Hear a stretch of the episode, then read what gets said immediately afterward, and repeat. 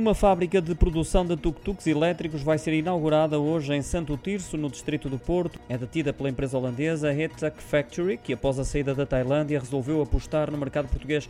Tem perto de 6 mil metros quadrados, irá gerar 60 postos de trabalho diretos, assegura a empresa em comunicado confirmando ainda um investimento que supera um milhão de euros. Definiu como meta a produção de 500 unidades até ao final deste ano, 1.200 em 2023 e 2.000 unidades em 2024. Será a primeira empresa em Portugal a assegurar o fabrico de tuk-tuks elétricos, juntamente com a montagem das respectivas baterias de lítio na mesma unidade de produção, com 80% de componentes europeus, garante ainda a E-Tuck Factory.